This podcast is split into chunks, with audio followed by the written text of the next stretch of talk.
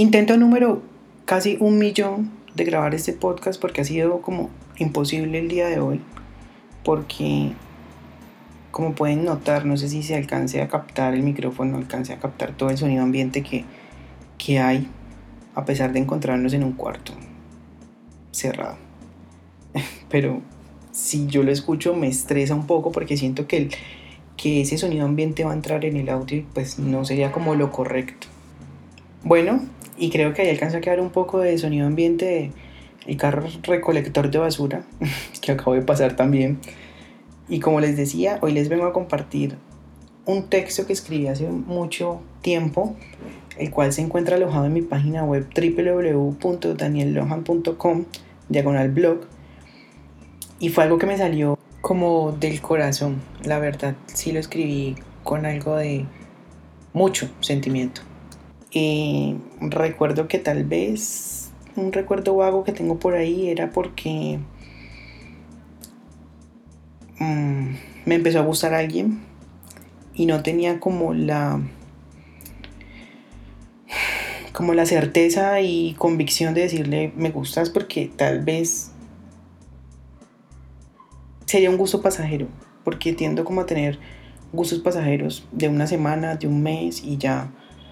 Entonces no me parece apropiado y por eso el día de hoy les quiero compartir este recuerdo.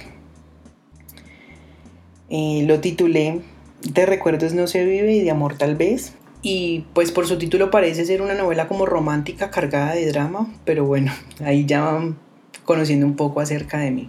Yo recuerdo que cuando estaba muy pequeño, muy, muy, muy, muy, muy pequeño, a eso de los 6 u 8 años tal vez, yo decía y decretaba lo que yo quería para mi vida. Es decir, yo ya tenía planeada casi que toda mi vida, pero en ella nunca planeaba como un hogar, casarme, tener hijos.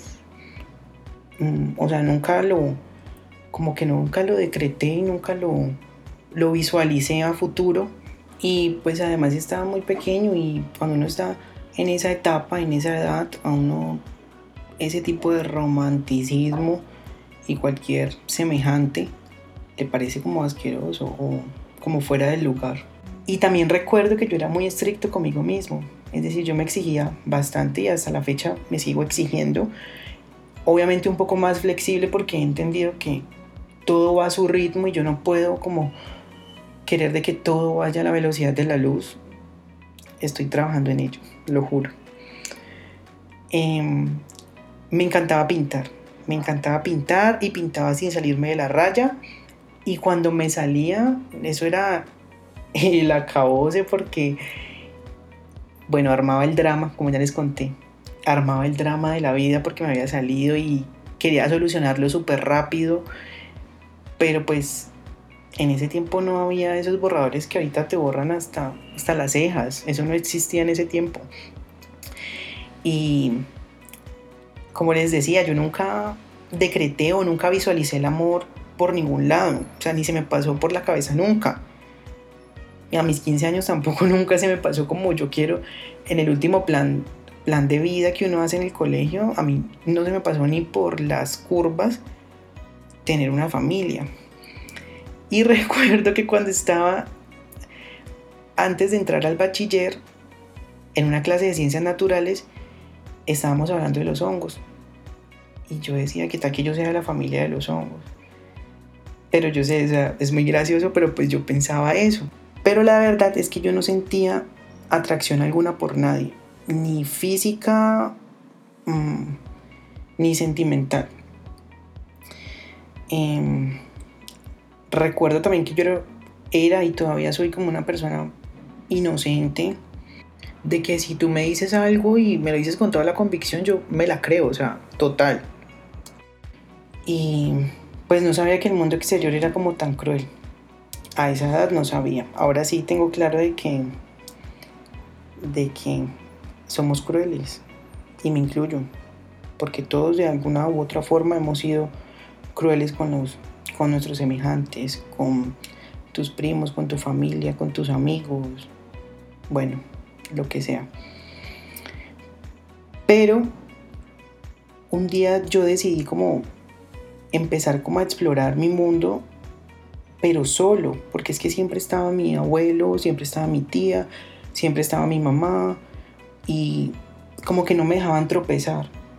Y ahora hago como ese recuento y digo como qué bueno que sí me permitieron caminar solo. Obviamente pues me imagino que nunca me quitaron los ojos de encima, pero me dejaron como fallar, me dejaron tropezar, me dejaron rasparme y me dejaron experimentar un poco de cosas que iban a ir formando mi carácter para que un día yo, si llegara a tropezar, pues ya sabría de que pues si me tropiezo me levanto, me sacudo y sigo caminando, ¿no? Así es como lo, lo hablamos con mi psicóloga. En casa ha dicho como que la adolescencia es sinónimo de que todo te adolece. No sé si ustedes están de acuerdo. En la adolescencia se define un poco más tu carácter, o sea, ya se empieza a forjar ya lo que sí vas a hacer de verdad. Y por un segundo sentí que mi mundo se había como ido hacia abajo, en pique. Y la verdad me lo callé porque no soy mucho de hablar sobre mis sentimientos, a no ser que sea con mi psicóloga. Y lo recalco muchísimo. Porque yo creo que si ella no hubiese llegado a mi vida, yo tal vez no hubiese podido haber sanado muchas cosas, ni tampoco hubiese hablado muchas cosas que no hablo con nadie más. Y se los cuento mucho por Instagram, abro un paréntesis, porque me preguntan mucho, Dani, ¿desde cuándo vas al psicólogo? Bueno, yo voy al psicólogo desde que tengo uso de razón, como desde los 6, 5 años, más o menos. Y lloraba en la ducha. o sea, drama pero hashtag drama queen. Lloraba en la ducha porque yo sentía que allí nadie me iba a escuchar. Y como me duchaba escuchando música y todo el cuento, yo pensé que no, nunca nadie me iba a escuchar. Una vez leyendo, se me cruzó en medio de una lectura una frase que dice que cada día es una nueva oportunidad para ser feliz. Y admito que en ese momento la capté súper mal, no la cogí de una. Pero desde ahí recuerdo que empecé como a disfrazar el dolor en felicidad. O sea, dije como nadie se tiene que dar cuenta de que tú estás mal. O sea, tú sal, sonríe. Si tienes que llorar, llora, te lavas la cara y vuelves y sales sonriendo. Nadie tiene que enterarse de lo que pasó. Eso era lo que yo me metí en la cabeza. Y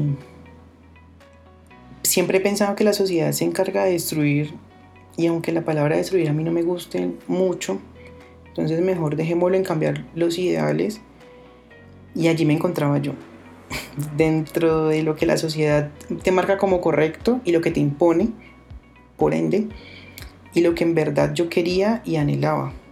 Eh, aquí les cuento algo muy íntimo y es que yo hice un cambio de apellidos. Los cambié de lugar y desde ese día le dije adiós a Daniel Contreras, nombre de pila, y empecé a experimentar y a, y a como forjar esa persona que yo quería ser en un futuro y, y todo lo que yo quería era es lo que es Daniel Lohan hoy en día. Y aunque lo veo y en realidad pues no lo creo así mucho, pero siempre hay un poco de, del pasado y el futuro mezclados. Pero solo yo sé que uno complementa perfectamente al otro y lo más importante es que esa persona sigo siendo yo.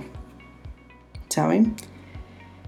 Y durante todo ese paso me, recalcaba todos los días la frase anterior de que nadie se tenía que dar cuenta que yo estaba mal. Y es más, si yo no decía que yo estaba mal, nadie se daba cuenta porque seguía siendo la misma persona alegre, pero también me repetía muchas veces que no necesitaba muchas cosas, sino que solo necesitaba estabilidad. Y recuerdo que era muy fan de la televisión, o sea, yo llegaba al colegio a ver televisión en la tardecita dormía la siesta y más tarde me levantaba y leía revistas. Me encantan las revistas de moda, me encantan todas las revistas que tienen ilustraciones, o sea, soy fan número uno. Y de hecho, primero, si viene con ilustraciones, lo primero que hago es mirar todas las ilustraciones de todas las páginas, haciéndome un auto spoiler y después empiezo a leer. Y dentro de todo ello, y de leer tanto de belleza y, y moda, me daba cuenta que la sociedad una vez más chocaba con mi ideal, porque eran unos estándares de belleza tan altos y volví a la pregunta de cómo una persona era feliz al lado de otra persona y bueno, se casaban, tenían hijos, yo qué sé. Y yo encontraba la felicidad, se los juro, como que en hacer cosas tan absurdamente cotidianas o lo que la gente marca como normal o da por hecho de que son comunes. Yo me sentía feliz de sentarme a escuchar a mi abuelo hablarme de su infancia mientras yo me tomaba una taza de café, me encanta escuchar el sonido de la lluvia, me gustan los días grises, me encanta cuando llueve todo el día. Eso, me inspira y me motiva un montón. También leer leyendas de la moda que desde siempre me han inspirado. Y en realidad hoy, casi que a mis 24 años de edad, lo único que encuentro estable son mis repentinas ganas de llorar porque les aclaro que lloro por todo, porque estoy feliz, porque me sorprendiste, porque me asustaste, porque me hablaste feo, o sea, soy muy sentimental. Y por mucho tiempo odié eso porque me hacía sentir que las personas pensaban que yo era débil, pero lo que descubrí es que soy sentimental y no está mal expresar tus sentimientos en el momento en que lo sientes. Y ya no me interesa cambiarlo. Y tampoco me afecta llorar en todo momento. Y también mis repentinas ganas de salir y comprarme todos los pares de zapatos que se me topen por el frente. Soy adicto a las compras. También tenía que reconocerlo. Y así fue, como el amor nunca estuvo dentro de mis ideales a largo, corto y mediano plazo.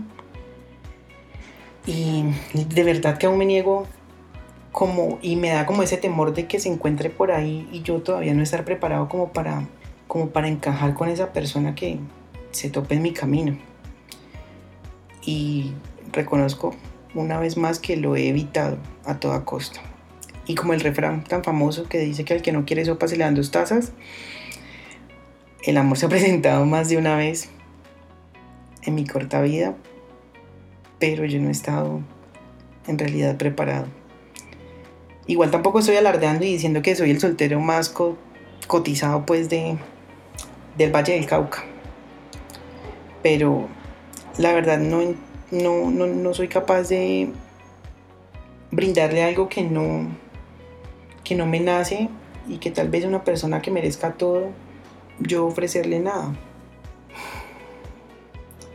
Por eso también siempre me preguntaba, ¿cómo haces para ofrecerle a una persona o al mundo, como quieran enfocarlo, algo que tú no tienes.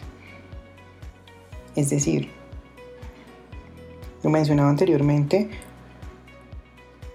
lo único estable en mí son mis repentinas ganas de llorar y de comprar como un loco compulsivo. O sea, no, no, y eso es lo que me mantiene a mí estable. O sea, no sabría cómo darle estabilidad a otra persona. Mm, y emocionalmente soy un desequilibrio total. Y no lo quiero, no lo quiero como mencionar por llamar la atención, ni mucho menos, porque siempre me he considerado una persona altamente autocrítica, un poquito cruel, mm, pero eso es lo que percibo de mí mismo. Tanto que, como se les mencionaba anteriormente, mis gustos son muy pasajeros. Hoy puede gustarme una cosa y mañana ya no y quiera otra, entonces no, no me sentiría muy bien como haciendo eso mismo que hago con objetos, los cuales sí puedo reemplazar, regalar, botar, hacer eso mismo con personas, no, no me encuentro capaz. Y en cuanto a las decisiones, hablando de equilibrio, nunca he podido encontrar el equilibrio. O sea, soy la persona más indecisa del mundo y les pongo un ejemplo con las compras si tú me muestras un par de zapatos y me dices, este está perfecto, pero me dices, pero allá tengo otro, lo más probable es que yo me demore dos horas escogiendo entre el uno y el otro. Y adivinen para qué. Para al final posiblemente terminar llevándome los dos porque nunca pude decidirme por uno o, u otro. Porque al parecer soy un gris en medio de blanco y negro. O sea, o es blanco o es negro, pero no. Yo soy gris. Y otro choque que tengo conmigo mismo es que mi apariencia es como muy amorosa, muy tierna. Y la mayoría de las personas me dicen que yo irradio eso. Y en realidad sí, pero no con todo el mundo.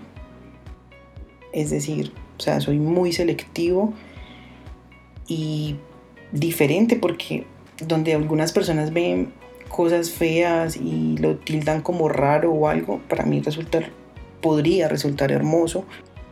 Y es ahí donde entro en confusión nuevamente porque no entiendo cómo no puedo utilizar ese mismo sentimiento de ver en algo raro o feo o diferente, algo bonito, usarlo para mirar a una persona, o sea, ponerme esos lentes para poder observar más allá de lo que es una persona. Y es ahí donde realmente siento que fallo. Y a personas me refiero a todo el mundo en general. Y también porque muchas veces fallé y le di alas a personas, aún sabiendo que yo no estaba dispuesto ni preparado para volar con ellas. Y tampoco me cierro a que dentro de lo más profundo de mi ser encuentre un deseo y un anhelo de un ideal de, la persona que yo quiero para mi vida, con la cual yo quiera compartir todo lo que soy, todo lo que no compartes con todo el mundo, ¿saben? Y creo que primero debería aprender a estar con una persona porque soy una persona que disfruta de su soledad, que le gusta la calma, que no le gusta estar corriendo, no le gusta preocuparse. Entonces, creería yo primero que debo aprender a estar con una persona porque me pasa muchísimo en todas mis relaciones, tanto laborales como familiares, como amorosas, de que si te veo por más de una semana, todos los días, al menos de todo corazón tendría que pedirte dos o, unas, o un mes como para volver a equilibrarme y sentirme otra vez yo porque en realidad siento como que estás ocupando mucho de mi espacio personal y de todo corazón lo siento y sé que tengo que trabajar en ello. Soy muy fiel creyente de que no podemos ir por la vida utilizando personas como si fueran Kleenex o para llenar vacíos emocionales y sexuales. Y tal vez donde otras personas verían un algo más u otra cosa más, yo no, no, porque no voy en busca de físicos perfectos, ni mucho menos. Busco almas que me atrapen desde el principio, así como una buena revista de moda. Y lo digo porque la persona que la, de las que les empecé a contar al principio, la conocí en tan poco tiempo, pero teníamos una química tan, tan altamente en realidad como tóxica, porque si yo estaba pensando algo, él escribía y me decía como, estábamos pensando igual, y yo como que, wow, igual tampoco quiero a alguien que sea igual que yo, o sea, no, me niego, me niego. Y tal vez, no sé, les confieso que yo me alejé, me cerré, porque no me sentía preparado. Y como les mencioné, no soy de de llenar un vacío por un momentico y ya y después decirle a la persona como no, mira, ya no, ya no me gustas, ya no me atrapas. ¿Saben? Y que a la hora también de dar amor yo no soy, por eso les recalcaba tanto de que mi físico aparenta ser una cosa, pero en realidad yo soy muy selectivo, entonces yo doy amor a mi familia, amigos, allegados y con que eso sea recíproco, estoy satisfecho. En realidad estoy satisfecho con eso por ahora. No sé, por eso les digo, no sé a futuro qué pueda pasar. Y aunque desde que nacemos nos enseñan que el amor es una de las miles de emociones que podemos experimentar por alguien o por algo, yo aún sin conocerlo y sin saber de verdad qué se siente amar a una persona que no sea de tu núcleo familiar o de conocidos, sigo creyendo que el amor es la fuerza más grande de toda la existencia. Y, y nada, hay días que como hoy me siento y me pongo a pensar en que tal vez yo pueda estar errado y no la sociedad, pero también recuerdo las miles de veces que lo intenté y las personas me utilizaron como un objeto o como un pasatiempo, como para romper la monotonía. Y a personas me refiero a todo el mundo, no simplemente a una pareja sentimental. Me refiero a amigos, familia, em, conocidos, personas de paso, que muchas veces me hicieron sentir más pequeño que una hormiga. Mm, eso me deja un sabor muy amargo cuando lo recuerdo. Pero también luego pienso en todas las veces en las que fui destacado por ser quien soy y por ser como soy. Y nuevamente recordar de que de, todo lo malo siempre sale algo bueno. Y me alegro mucho de que las personas que han tomado distancia, yo sé que suena muy, podrá sonar muy cliché, pero agradezco que todas esas personas que tomaron distancia y me utilizaron y consiguieron su objetivo y luego ya chaito, me alegro mucho de que hayan conseguido, pues en parte, algo que de verdad sí querían. Y por otra parte, que me hayan dejado el camino libre porque no necesito estar como con, con miles de ataduras a, a personas que no valoran lo que realmente tú puedes llegar a brindarles y hasta de lo que se llevaron les pudiste haber brindado algo mejor. Así que, pues nada, igual siempre tengo presente que todas las personas somos muy pasajeras en este plano y por eso hay que disfrutar cada momento, porque tampoco me voy a negar de que con las personas que se han alejado de mi vida pasé muy buenos momentos, me reí, disfruté, gozamos y a la larga es lo único que nos vamos a llevar el día que que ya nos toque partir de este plan. Es lo único. Así que nada, no quiero hacer esto más largo y tampoco quiero irme sin decirles que nunca olviden que detrás de todas las imperfecciones y virtudes hay personas que sienten. Personas que en voz baja llevan una guerra terrible con ellas mismas y aún así dan lo mejor de sí. Personas que como usted y que como yo están dispuestas a, a fallar para aprender porque pienso que hay que fallar para lograr nuestros propósitos. Nunca nadie llegó a donde está sin haber fallado, sin haber sido humano. Bueno, y en realidad no sé si te los comenté al principio, pero ya llega un momento de la vida en la que puedes hablar de tus problemas y confusiones sin derramar una sola lágrima. Y es ahí donde entiendes que ya ese proceso pasó y que ya sanaste.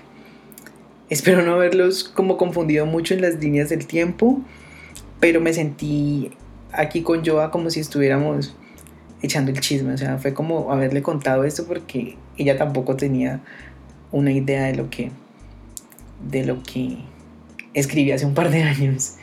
Así que nada, esperamos poder estar con ustedes próximamente el jueves. Así que nos vemos. Cuídense mucho.